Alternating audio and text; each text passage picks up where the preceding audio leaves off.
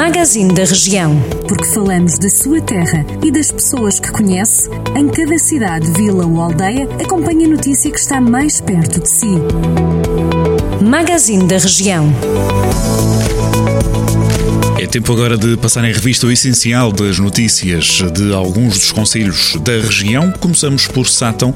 A partir desta sexta-feira, a Casa da Cultura recebe a exposição de pintura Sentimentos de António Cunha e Silva. Natural de Lessa da Palmeira, o pintor, que também é escritor e músico, venceu o prémio literário Cónego Albano Martins de Souza, organizado pela Câmara de Sátão no ano passado. A exposição está organizada em efêmeras paisagens, nas quais os elementos figurativos reinventam uma atmosfera de sonho, segundo o artista. A mostra pode ser visitada de segunda a sexta-feira e fica patente até 31 de maio na Casa da Cultura de Sátão.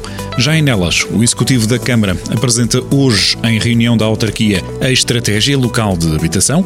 O plano para os próximos quatro anos vai abranger 121 famílias e 281 pessoas do Conselho que vivem sem habitação condigna.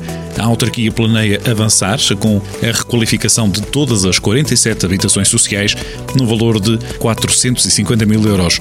O executivo presidido por Borges da Silva quer ainda construir ou reabilitar casas para fixar e apoiar jovens casais no Conselho de Nelas.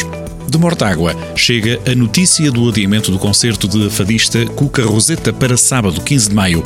A atuação estava inicialmente agendada para o feriado municipal, nesta quinta-feira, dia 13. O adiamento é justificado pela forte probabilidade da ocorrência de chuva intensa na região.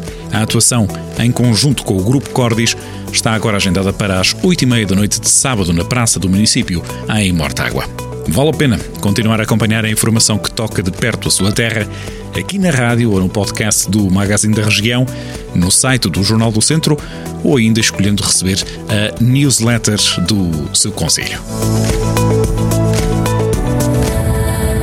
Jornal do Centro, a rádio que liga a região.